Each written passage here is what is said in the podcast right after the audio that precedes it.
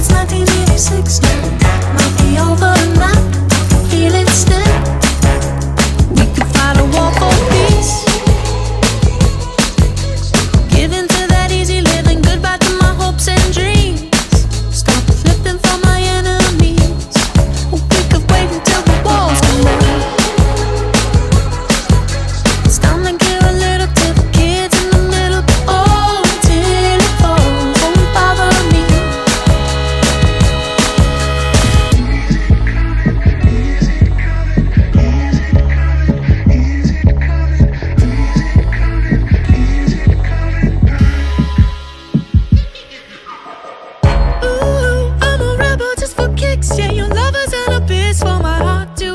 Might be over now, but I feel it still.